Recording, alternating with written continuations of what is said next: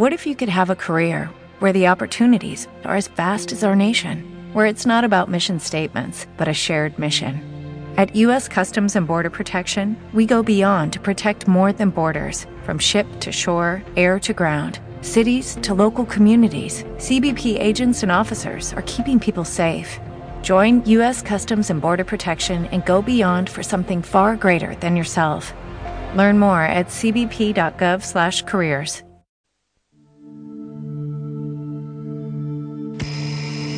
Han pasado ya seis días y diez horas desde que los astrónomos descubrieron el cometa. ¿Y si se despertara una mañana y oyera que había un cometa en curso de colisión con la Tierra? Un cometa lo bastante grande como para destruir toda una ciudad. ¿Ciencia ficción? No necesariamente. Si un cometa surgiera de repente de los cielos por detrás del Sol, tendríamos muy poco tiempo de reacción y resultaría imposible evitarlo.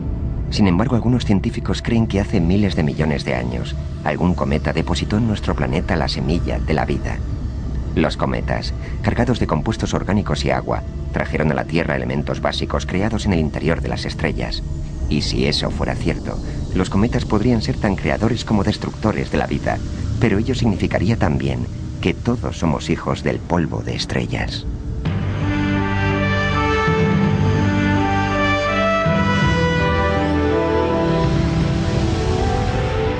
Odisea Cósmica.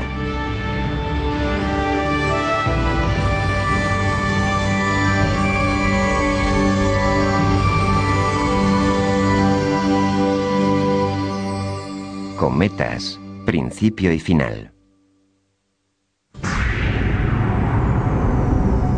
Es algo que escapa a nuestra imaginación. Un fenómeno natural tan violento que deja pequeños los tornados, los terremotos y las erupciones volcánicas. El impacto de un cometa, aunque fuera de tamaño mediano, sería mucho más destructivo que todas esas catástrofes juntas. Ocultaría el cielo, destruiría ciudades, quemaría bosques enteros y salpicaría la tierra de rocas fundidas. La lluvia ácida sería un fenómeno global, y el número de víctimas sería incalculable. A pesar de que lo más probable es que nunca veamos algo así, los científicos aseguran que la Tierra se halla en una galería de tiro cósmica y que antes o después será golpeada por algún asteroide o por un cometa. La Tierra, por supuesto, es bombardeada por materia interplanetaria a diario. Cada año llueven sobre la Tierra unas 100 toneladas de materia extraterrestre, pero casi toda cae en forma de polvo. En cuanto a las partículas de mayor tamaño, diariamente caen sobre la Tierra partículas del tamaño de un puño, y otras del tamaño de un balón de baloncesto, y otras más grandes, del tamaño de una casa con menos frecuencia, aproximadamente una vez al año.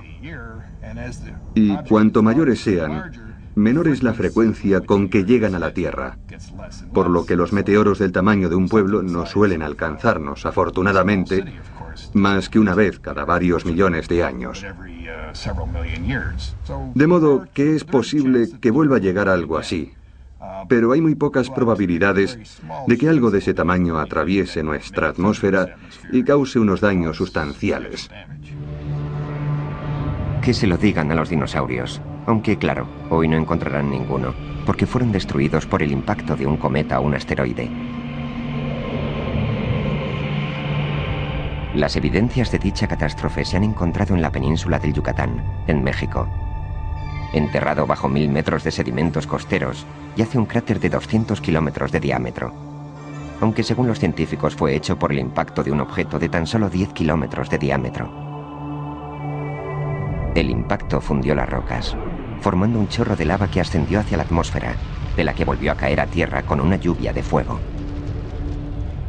De hecho, cuando estudiamos el impacto ocurrido hace 65 millones de años, que causó la extinción de los dinosaurios, creemos que la causa más importante de la muerte de plantas y animales terrestres fue la caída de material ardiente que incendió los bosques y las praderas en una conflagración global. En realidad, Puedo decir que si uno se pregunta cuánto tardaron los dinosaurios en extinguirse, la respuesta es probablemente unos 20 minutos, el tiempo que tardó la ola de calor en quemar a todos aquellos reptiles terrestres. Pero un rayo de esperanza atraviesa las nubes del pesimismo. La extinción de los dinosaurios abrió nuevos nichos biológicos y dio una oportunidad a un segundo grupo de animales, los pequeños y poco importantes mamíferos. Con la desaparición de los grandes reptiles, los mamíferos comenzaron a diversificarse. Y finalmente una de sus ramas evolucionó hasta dar lugar al ser humano. En cierto modo, el cometa que causó el caos hace 65 millones de años dio pie de forma indirecta al éxito de nuestra especie. Ahora los científicos se preguntan si los cometas habrán hecho este doble papel de creadores y destructores otras muchas veces, anteriormente. Casi con toda seguridad, los impactos de cometas y asteroides habrán desbaratado el camino de la evolución en numerosas ocasiones. De hecho, durante la juventud de los planetas, los cometas eran muchísimo más numerosos que en la actualidad. ¿Qué ha sido de ellos? Miles de estos objetos cayeron a la Tierra, quedando destrozados como insectos al golpear contra un parabrisas. Existe una hipótesis que está ganando defensores y fuerza, que dice que con dichas colisiones, los cometas traían a la Tierra grandes cantidades de hielo y de moléculas basadas en el carbono. El carbono y el agua son esenciales para la creación de la vida, de modo que algunos astrónomos están convencidos de que los cometas hicieron las veces de transportistas cósmicos, trayendo a un mundo estéril las semillas de la vida. Aunque resulte curioso, los cometas tienen también la potestad de destruir la vida. Tunguska, Rusia. La mañana del 30 de junio, un pequeño cometa o asteroide destruyó 2.000 metros cuadrados de bosque siberiano. Según los testigos, una bola de fuego tan brillante como el Sol atravesó el cielo. Este misil cósmico del tamaño de un edificio debió de vaporizarse antes de llegar al suelo, porque no se encontró ningún cráter ni residuos sólidos. Sin embargo, la fuerza de la detonación fue suficiente para partir los árboles, como si fueran cerillas. A 800 kilómetros de allí, los cristales de las ventanas temblaron y el ruido de la explosión se oyó en un radio de miles de kilómetros. La onda de choque detectada en los sismógrafos dio dos veces la vuelta al mundo. Pero a pesar de que miles de animales murieron quemados, las pérdidas humanas fueron mínimas. Si el meteorito hubiera caído unas horas después, tal vez no hubiera acabado con los árboles de Tunguska, sino con la ciudad de San Petersburgo.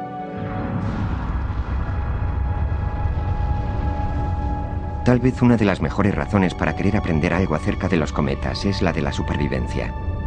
A diferencia de los asteroides que se mueven en órbitas semejantes a la de los planetas, los cometas siguen trayectorias que cruzan la órbita de la Tierra en distintos ángulos, de modo que pueden llegar desde cualquier dirección. Y como ocurrió en el caso de Tunguska, pueden acechar tras el brillo del Sol sin que detectemos su presencia. Los cometas son lo más peligroso porque mientras los asteroides podemos detectarlos con años de antelación y predecir sus impactos y hacer algo, los cometas nos cogen por sorpresa.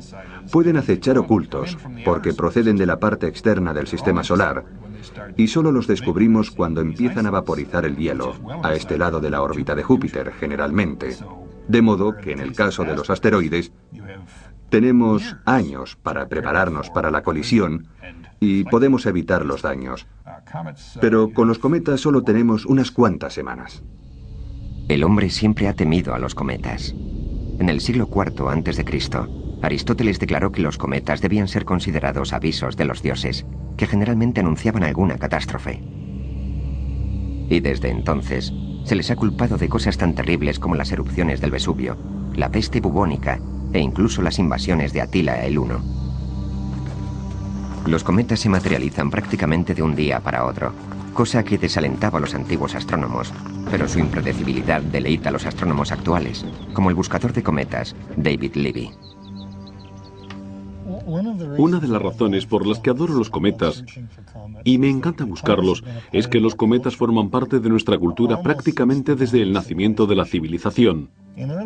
Antiguamente, los cometas eran considerados augurios, por la única razón de que eran algo inesperado. Y se suponía que los regentes, príncipes y reyes controlaban la tierra, el mar y el cielo. Y si aparecía algún cometa o una supernova, esto significaba que no controlaban el cielo, puesto que no lo habían predicho. La fama de los cometas como portadores de malos augurios era algo muy extendido en la Inglaterra anglosajona, por lo que cuando un objeto fantasmagórico cruzó el cielo en la primavera del año 1066, se desataron los rumores. El rey Harold pronto se enfrentaría a Guillermo el Conquistador en la batalla de Hastings, y ambos contendientes vieron aquella aparición como una señal del cielo. Aunque para Harold resultó ser una señal funesta, pues el sajón perdió la batalla y la vida. Años más tarde, la conquista normanda fue descrita en el famoso tapiz de Bayeux. En él aparece también el mensajero celestial, cuyo papel está explicado en latín, con una inscripción que dice, ambos miran reverentemente la estrella. 700 años después, aquel cometa fue bautizado con el nombre de Halley, para honrar al astrónomo inglés Edmund Halley.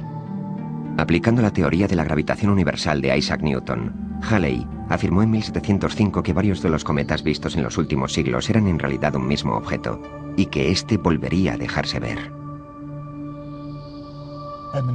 Y llegó Halley y consiguió hacer números, demostrando que había un cometa que se acercaba cada 76 años aproximadamente. Cogió esos objetos indómitos a los que llamamos cometas y los sujetó a unas reglas, y por eso ahora los comprendemos mucho mejor. En cierto modo hemos hecho un círculo completo. Puede que sí presagien cosas tan malas como pensábamos en el pasado, porque siempre que vemos un cometa en el cielo, existe la posibilidad de que él o cualquier otro colisione con la Tierra, y desde luego eso causaría hambruna y peste, y todas las cosas que preocupaban a nuestros antepasados. Las colisiones de cometas son muy poco frecuentes. Nadie habría imaginado que tendríamos la oportunidad de ver una en el transcurso de nuestra vida. Y sí, la hemos visto, aunque afortunadamente era una colisión con otro planeta. Este es el observatorio del Monte Palomar situado en el sur de California. Durante casi tres décadas, el emplazamiento del mayor telescopio del mundo, el Hale, cuya lente mide 5 metros de diámetro. Sin embargo, muy cerca hay otro telescopio más pequeño y mucho menos famoso, el que emplearon David Levy y Jean y Carol Shoemaker para localizar cometas durante la década de los 90. El trío de astrónomos descubrió unos cuantos. Pero fue su noveno hallazgo realizado en marzo de 1993 el que pasó a la historia. El cometa Shoemaker-Levy 9 resultaba extraordinario desde el primer momento. Según las fotografías, su núcleo estaba segmentado como una sarta de perlas engarzadas en un hilo. Y a mediados de mayo de aquel año, los científicos se dieron cuenta de que aquel collar celestial se hallaba en un rumbo de colisión con el planeta Júpiter. En toda la historia de la civilización, nunca habíamos contemplado la colisión de un cometa con un planeta. E íbamos a verlo. Se produciría ante nuestros propios ojos. Y aquel 22 de mayo de 1993, con el anuncio de la inminente colisión, comenzó la época más emocionante de mi vida y una de las más emocionantes de toda la astronomía desde la invención del telescopio. A pesar de su dramático final, el cometa SL-9 empezó como un modesto objeto, como casi todos los cometas. Era como un iceberg espacial. El núcleo de un cometa posee una forma y tamaño muy semejante a los asteroides pequeños, pero con una gran diferencia. Los asteroides están hechos de roca y metal, y por mucho que los miremos, nunca tendrán cola. Sin embargo, los elementos que componen un cometa son tan volátiles que éste experimenta una metamorfosis al atravesar el sistema solar, a causa del calor del Sol. Después de cruzar la órbita de Júpiter, los cometas empiezan a sentir la energía solar, y el hielo que compone su núcleo queda envuelto en una gran nube vaporosa.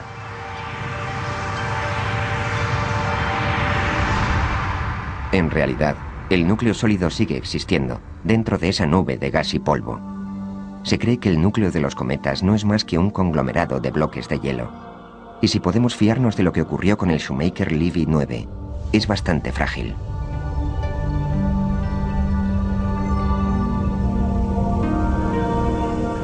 La materia que se desprende del núcleo se rompe en fragmentos microscópicos. Dichos fragmentos, liberados tras millones de años de gélido aprisionamiento, podrían ser restos de la nebulosa primigenia a partir de la cual se formó nuestro sistema solar. Los cometas son objetos inhóspitos. Las montañas de hielo de su núcleo dejan escapar espectaculares chorros de agua al acercarse al Sol. Géiseres de gas y agua rompen su superficie. Y a la vez, el cometa expulsa gases tóxicos, tales como monóxido de carbono y cianógeno.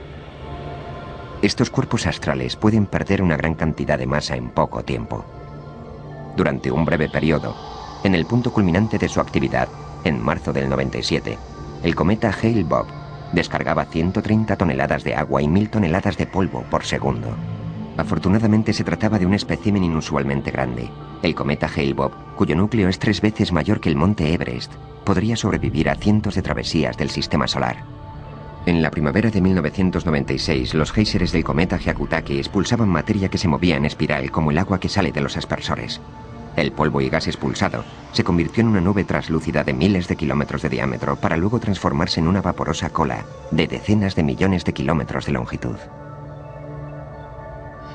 De modo que lo que vemos al contemplar un cometa no es en realidad más que gas. El núcleo del cometa suele ser demasiado pequeño y distante para poder verlo directamente. Lo que vemos es la materia que se desprende de él. Estas débiles criaturas no suelen sobrevivir a los altercados con los planetas. Por ejemplo, el fatídico Shoemaker Libby 9 se había acercado demasiado a Júpiter en los años 70 y había sido afectado por la fuerza de mareas del planeta, que había roto su núcleo en unos 20 fragmentos de cerca de un kilómetro de diámetro. Sin embargo, cuando esos fragmentos de hielo colisionaron con Júpiter en julio de 1994, su impacto afectó un área inmensa de la atmósfera planetaria, y los astrónomos inmediatamente pensaron en las consecuencias que tendría algo así en nuestro planeta. La lección más importante que sacamos del impacto del núcleo del Showmaker Levy 9 en Júpiter fue ver las enormes nubes negras que se formaron en su atmósfera. Nubes cuyo diámetro llegó a ser mayor que el de la Tierra en tan solo una hora y media. Y la mayor de estas nubes fue causada por el impacto de un cuerpo de tan solo 700 u 800 metros de diámetro. El polvo en suspensión absorbió el 90% de la luz solar y además aquellas nubes permanecieron en atmósfera durante mucho tiempo.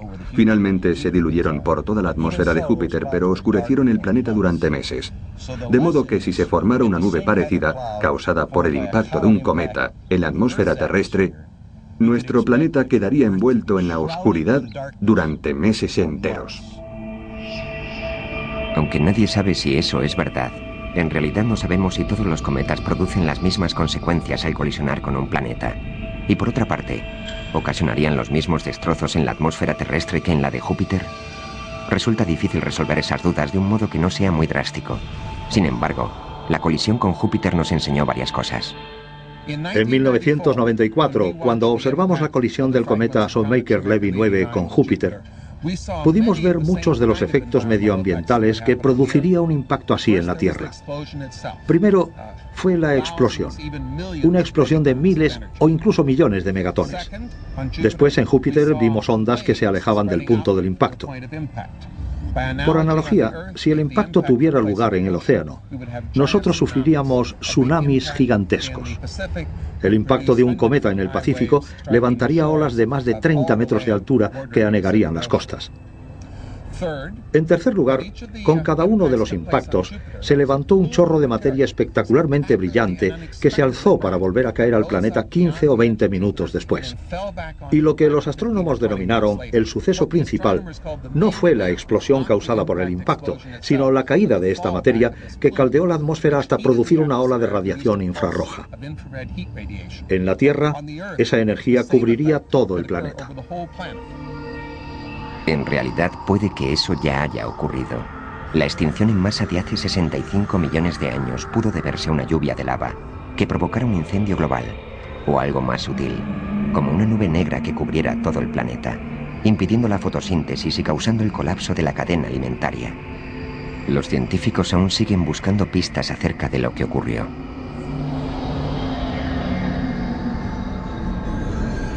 Y mientras, siguen preguntándose si fue un cometa o un asteroide lo que acabó con el Cretácico. y tienen la misma duda acerca del objeto que explotó sobre Siberia hace menos de 100 años.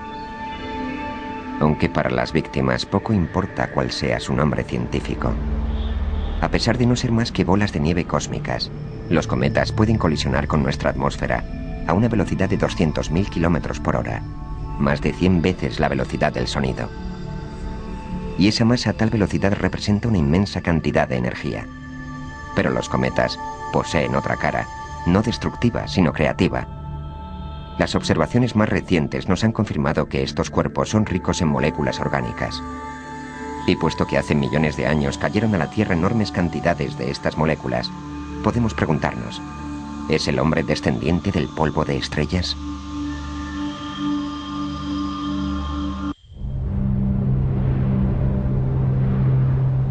Al colisionar con Júpiter, el cometa Shoemaker-Levy 9 no solo mostró las tendencias violentas de estos cuerpos celestes, sino también su talento creador. Los fragmentos de su núcleo se precipitaron a una velocidad de 60 kilómetros por segundo, unas 200 veces más rápido que un reactor. Pero al analizar los puntos de impacto, los astrónomos descubrieron una sustancia muy familiar: agua. ¿Procedía esa agua del cometa? No del todo. ¿Procedía de Júpiter? Tampoco. Se había formado por la combinación de hidrógeno y oxígeno causada por el calor del impacto. Era algo increíble. Estábamos mirando por un telescopio y la naturaleza nos mostraba su forma de funcionar. Este tipo de procesos podrían haber sido cruciales para la creación de nuestro mundo. La Tierra y el resto de los planetas se formaron a partir de una nube de polvo y gas interestelar hace 4.500 millones de años. Y nacieron mediante un proceso de aditamento, es decir, de unión de innumerables partículas que se atraían unas a otras. Pero después de su formación, la Tierra continuó siendo bombardeada por asteroides y cometas formados por restos de hielo y polvo interestelar que quedaron a la deriva tras el nacimiento de los planetas. Y es posible que durante este bombardeo, los compuestos orgánicos presentes en la Tierra desaparecieran, o al menos sufrieran una seria reducción. Probablemente nuestro planeta fuese cálido, estéril y árido durante varios cientos de millones de años. Y finalmente, hace unos 3.800 millones de años, cesó el bombardeo constante, aunque la Tierra seguía siendo amenazada por cometas. En aquella época, en una noche despejada, ahora mismo yo busco cometas y no he visto ninguno desde hace cinco años. Entonces habría visto uno cada diez minutos. El cielo debía estar repleto de cometas. Habría al menos cinco o seis cometas de gran tamaño cruzando el cielo y otros cientos visibles a través del telescopio. Y cada cien años aproximadamente uno de ellos caería a la Tierra, trayendo las semillas de la vida, los elementos que componen la vida, el carbono, el hidrógeno, el oxígeno y el nitrógeno. Esos cuatro elementos, existentes desde hacía millones de años, acabarían formando proteínas que en un momento dado se unirían para formar ARN. Y un señalado día llegarían a formar cadenas de ADN. Y el ADN es como una fotocopiadora. Gracias a él, la vida se repite por lo que es el sello de la vida. Aún hoy se especula mucho acerca de cuánta materia orgánica llegó a la Tierra entonces. Pero lo que sí sabemos es que cuatro millones de años después de ser plantada esta semilla, surgió el hombre. En el umbral del tercer milenio, uno de los conceptos más fascinantes de la ciencia es el de que tal vez seamos en realidad hijos del polvo de estrellas. La colisión del Shoemaker-Levy 9 con Júpiter fue crucial para comprender nuestra herencia. Ahora mismo estamos aquí, en este hermoso y tranquilo desierto, en el que hay árboles en flor y otros seres. Cactus, hombres, ratas del desierto, caballos, todo tipo de cosas, y sabemos que el desfile de seres vivos de este planeta comenzó a causa del impacto de numerosos planetas hace miles de millones de años. Pero esta hipótesis es muy polémica, incluso entre los expertos. ¿Cuántos de los elementos necesarios para el nacimiento de la vida estaban presentes en la Tierra desde su formación? ¿Y cuántos llegaron a lomos de cometas? Es imposible saberlo. Gran parte de lo que llamamos vacío está lleno de una fina mezcla de polvo y gas. La materia interestelar está compuesta de una gama de elementos mucho más amplia de lo que nadie esperaba. Hace relativamente poco, los astrónomos pensaban que ese gas estaba compuesto exclusivamente de hidrógeno y helio, y el polvo de la materia que componía los asteroides. Pero luego descubrimos con asombro que en las profundidades del espacio hay más elementos orgánicos.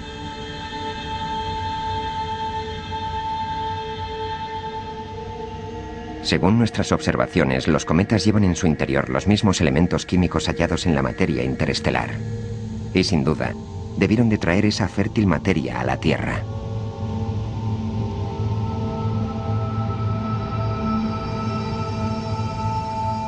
Esto ha llevado a los científicos a formular otras especulaciones.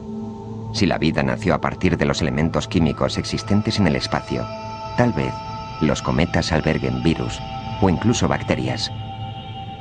Y si esto fuera cierto, dichas bacterias podrían llegar a la Tierra cuando nuestro planeta atravesara la cola del cometa. No es de extrañar que estos fantasmas celestes nos fascinen de tal forma, ni tampoco que algunas personas disfruten buscándolos. En la actualidad, la mayor parte de los cometas son descubiertos por telescopios electrónicos que barren los cielos sin necesidad de intervención humana. Pero aún quedan entusiastas como David Levy, que contempla el firmamento desde su granja de Tucson, en Arizona, y disfrutan localizando cometas a la antigua. Bueno, esta noche voy a volver a buscar cometas. Aquí tengo mi telescopio de 40 centímetros, al que llamo Miranda. Y hace cinco años que no veo un cometa nuevo. Cada vez que encuentro uno grabo su nombre, el año en que lo he descubierto y la fecha del descubrimiento en una placa que coloco aquí. Esto es como el panel de los éxitos del telescopio. La última dice 15 de abril de 1994. Y hay sitio para más, aunque puede que nunca haya más. También puede que esta noche haya otra. No lo sé. Eso es lo que me gusta. Los nombres de los cometas descubiertos recientemente son como la lista de pasajeros de una línea aérea internacional.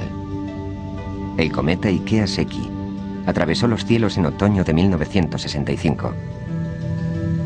El Bennett se dejó ver poco antes de la aurora, durante la primavera de 1970.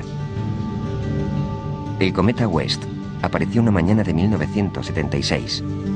El Halley fue visible durante varios meses a partir de otoño de 1985.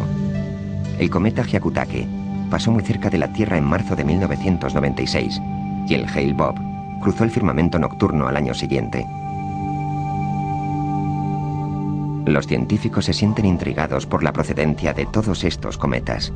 Parece ser que la población se dividió en dos grupos hace unos 4.000 millones de años. En uno de los casos, la gravedad de los planetas gigantes como Júpiter alteró drásticamente la órbita de millones de cometas. Y aquellos que no colisionaron con los planetas acabaron saliendo del sistema solar, o cerca de su límite exterior. Pero muchos se quedaron en un enorme lugar que llamamos la nube de Oort. La nube de Oort se extiende hacia las estrellas más cercanas, y las variaciones de la gravedad de estas estrellas pueden expulsar algún cometa de dicha nube, enviándolo hacia el Sol.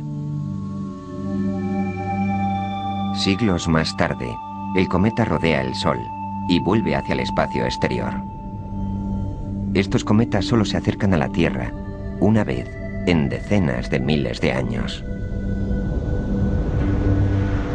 Otra fuente de cometas es un anillo situado más allá de la órbita de Neptuno y conocido por el nombre de cinturón de Kuiper.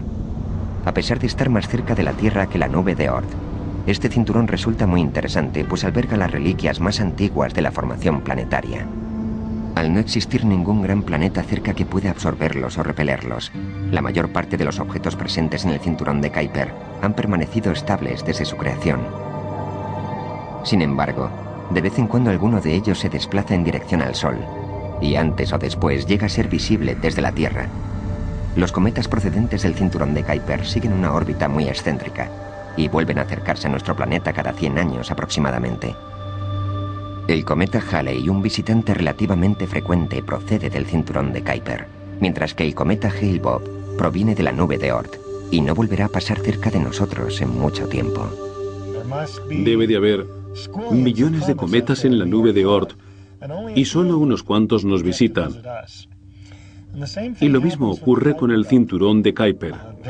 La órbita de esos cometas puede ser perturbada por lo que el objeto se acerca al Sol, lo rodea y vuelve hacia su lugar de origen, para volver luego en una órbita muy amplia, pero a menudo estos cometas sufren repetidos encuentros con Júpiter, lo que modifica sus periodos.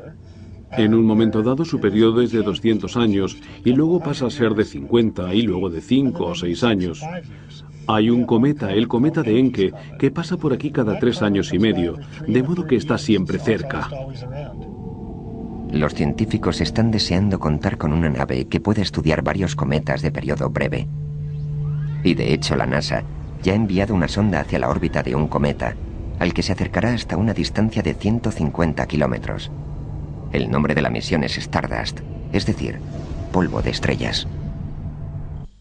8, 7, 6, 5, 4, 3, 2. Inicien motores. 0. Y despegue. Y la sonda Stardust regresará con restos de los elementos a partir de los cuales se formó el sistema solar. El 7 de febrero de 1999, la sonda Stardust fue lanzada desde Cabo Cañaveral, en Florida, iniciando una misión de siete años que tenía como objetivo un cometa pequeño y poco conocido, bautizado con el nombre de Bild 2. Se ha realizado el despegue y las cuatro sondas han partido. La exploración del cometa Bild será muy cómoda, porque el objeto se halla a una distancia de unos 400 millones de kilómetros, es decir, muy cerca de nosotros desde el punto de vista astronómico. Pero hay algo más que lo hace atractivo para los científicos. Durante miles de millones de años, el cometa Bild, situado en el cinturón de Kuiper, se conservaba en estado de congelación. Entonces, en 1974, se acercó a Júpiter y la gravedad del planeta redujo la órbita del cometa. Siguiendo su nueva órbita, el cometa Bild se acercaría mucho más al Sol, hasta llegar a 263 millones de kilómetros de él, cada seis años y cinco meses. En 1978 el cometa se acercó lo suficiente a nuestro planeta para ser visto por el astrónomo suizo Paul Bild. Y tras algunos cálculos, los científicos se dieron cuenta de que acababan de descubrir una bola de hielo cósmico que sentía el calor del Sol por vez primera. Años más tarde, los científicos empezaron a proyectar la misión Polvo de Estrellas, con el fin de examinar un cometa no mediante un telescopio, sino con un microscopio. Su plan era enviar una sonda a un cometa y que ésta cogiera materia y la trajera de nuevo a la Tierra para poder examinarla, y su objetivo era el cometa Bild. El director del proyecto, Kenneth Atkins, sabe que la misión representa una rara oportunidad, la de abrir una cápsula del tiempo que lleva más de 4 billones de años flotando en el espacio. ¿Estamos listos para la comprobación del vuelo? Sí, en 15 minutos. También sabe que el éxito de la misión depende de que su equipo logre mantener contacto con la sonda. Estamos a unos treinta y tantos millones de kilómetros de la Tierra, ¿no? Más que mi casa de mi trabajo. Sí, es un camino muy largo. Unos treinta y tantos millones de kilómetros. ¿Y vamos a cuánto? ¿A unos 100.000 kilómetros por hora? Sí, algo así. Estamos empezando a aminorar. Ya, claro. Al alejarnos de la Tierra vamos frenando. Así es.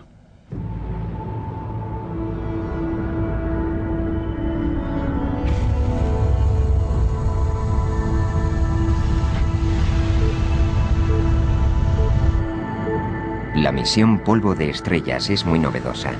Es la primera misión americana que tiene como objeto un cometa y la primera que intenta, exceptuando el Apolo, traer materia de otro mundo. Pero los científicos están deseando examinar el polvo desprendido de este cometa.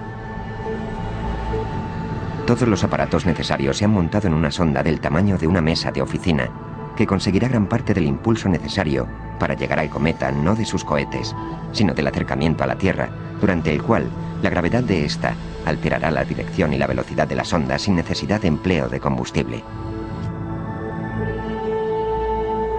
Después de despegar a principios de 1999, la sonda volvió a acercarse a nuestro planeta en el año 2001 y la fuerza de la gravedad le proporcionó nuevo impulso, enviándola hacia el cometa Bild. La sonda interceptará la órbita del cometa por delante de este el día 2 de enero de 2004 y poco después el iceberg cósmico adelantará a la nave, pasando a tan solo 150 kilómetros de ella. Durante este breve espacio de tiempo, la sonda intentará capturar partículas de menor diámetro que el cabello humano, es decir, motas de polvo. Estas partículas que pasarán junto a la sonda a unos 22.000 kilómetros por hora serán capturadas por un material esponjoso llamado aerogel. El aerogel es una especie de vidrio ahumado, tan ligero que apenas es visible. El aerogel es el material más peculiar que se ha visto nunca. Es prácticamente la nada. Es un 99 o un 99,9% de vacío. Y el resto está formado por un gel de silicio que parece humo sólido. Se ve a través de él. Y lo más curioso es que su densidad es tan baja que las partículas que chocan contra él a 6 kilómetros por segundo quedan atrapadas en este material sin ser destruidas. Al chocar con el aerogel, las partículas producen una serie de largos túneles, quedando encajadas al final de estos. Al volver la sonda a la Tierra, los científicos esperan extraer y analizar más de mil partículas insertadas en el aerogel. Todas ellas juntas no llegarán a pesar un gramo. ¿Que por qué tanto trabajo para una mota de polvo cósmico? Hace tiempo que los astrónomos creen que los cometas contienen los elementos a partir de los cuales se formó el sistema solar.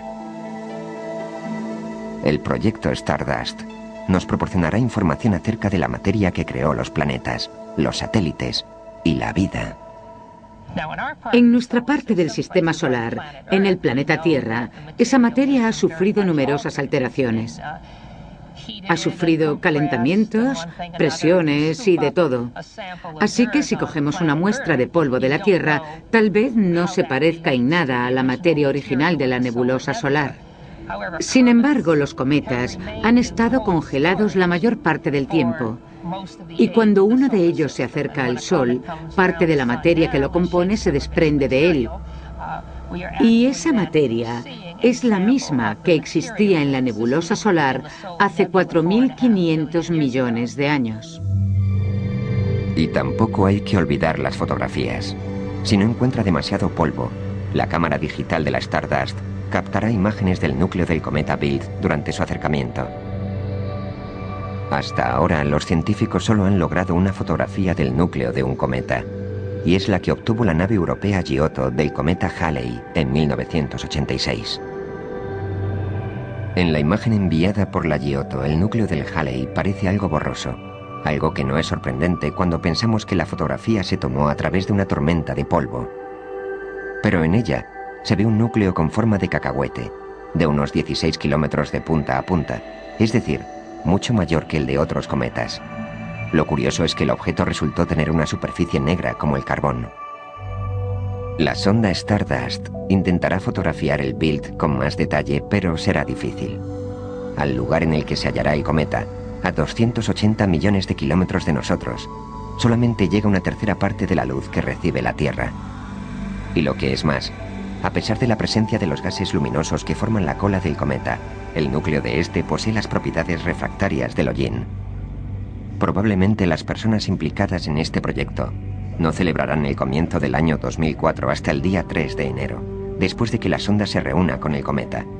Sin embargo, si la misión tiene éxito, los científicos lograrán unas imágenes del cometa Bild detalladas hasta el punto de mostrar rasgos más pequeños que una casa. El final de la misión creará aún más expectación. El 15 de enero de 2006, la Stardust volverá a aproximarse a la Tierra, lanzando una cápsula que contendrá el aerogel y su cargamento. El nivel de ansiedad de los científicos llegará a su punto álgido cuando la cápsula comience el descenso, atravesando la atmósfera terrestre a casi 45.000 kilómetros por hora, una velocidad casi doble de la que trae el transbordador espacial al regresar. Y si por algún motivo la velocidad aumentara, el polvo del cometa quedaría incinerado. Lo mismo ocurriría si el paracaídas de la cápsula no se abriera, pero si todo va bien, el recipiente descenderá suavemente hasta aterrizar en un campamento de la Fuerza Aérea situado en Utah.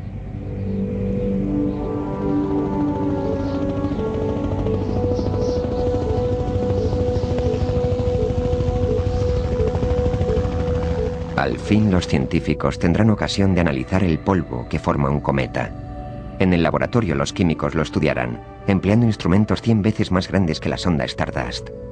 Unos aparatos que no se pueden montar en un cohete, razón por la cual esta vez las muestras no pueden ser analizadas en el espacio.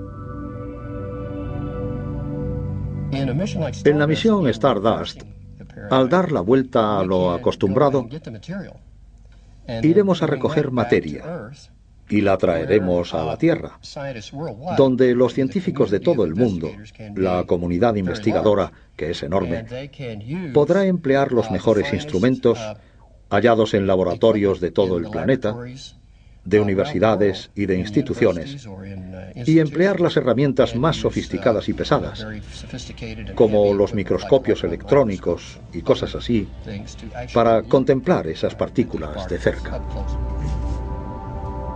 ¿De dónde procede la materia que forma los planetas? ¿En qué nidos cósmicos incuban los sistemas solares? Una de las respuestas es en una lejana y preciosa nebulosa llamada el Águila.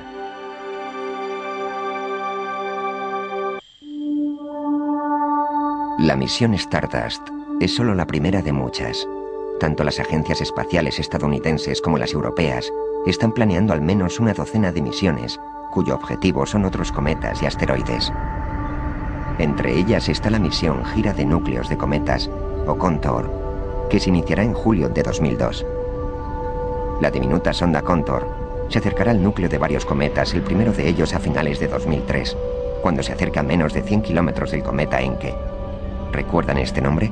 El Encke es el cometa con el periodo orbital más breve, de tan solo tres años y cuatro meses, y ha recibido el calor del Sol repetidas veces.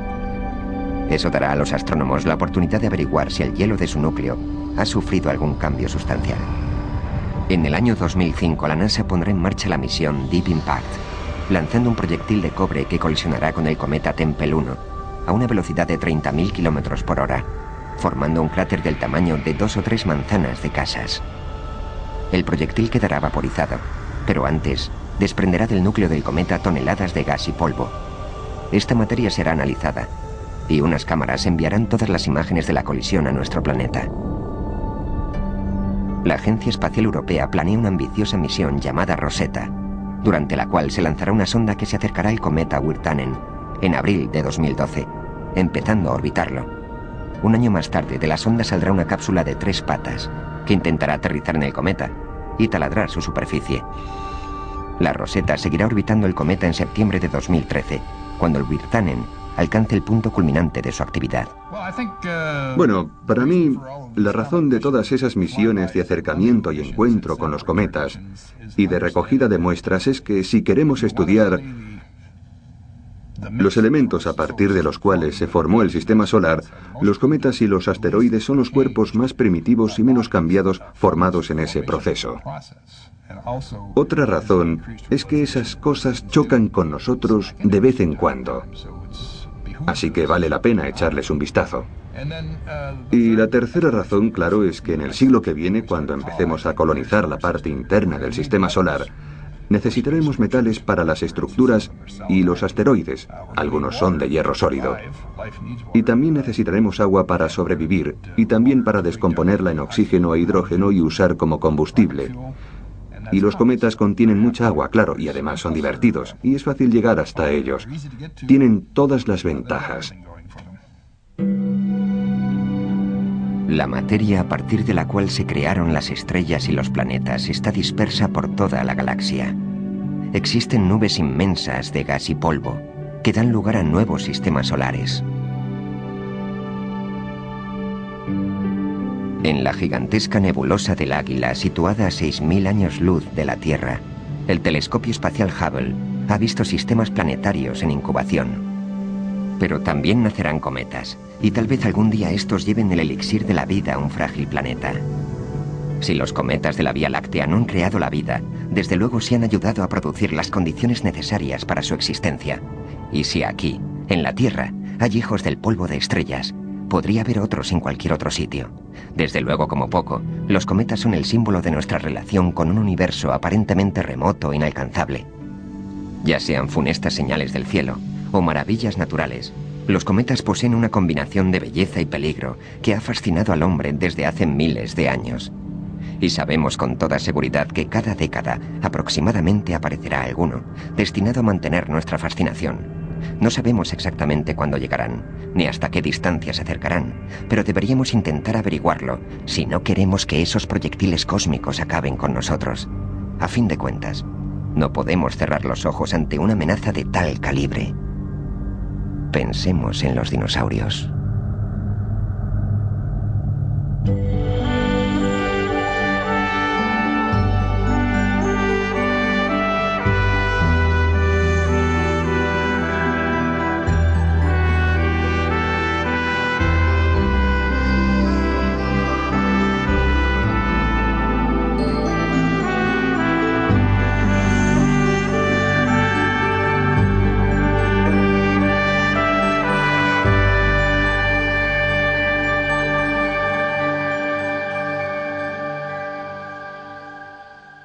This is the smell of a warm three day old egg salad sandwich in a wimpy trash bag. Wimpy, wimpy, wimpy!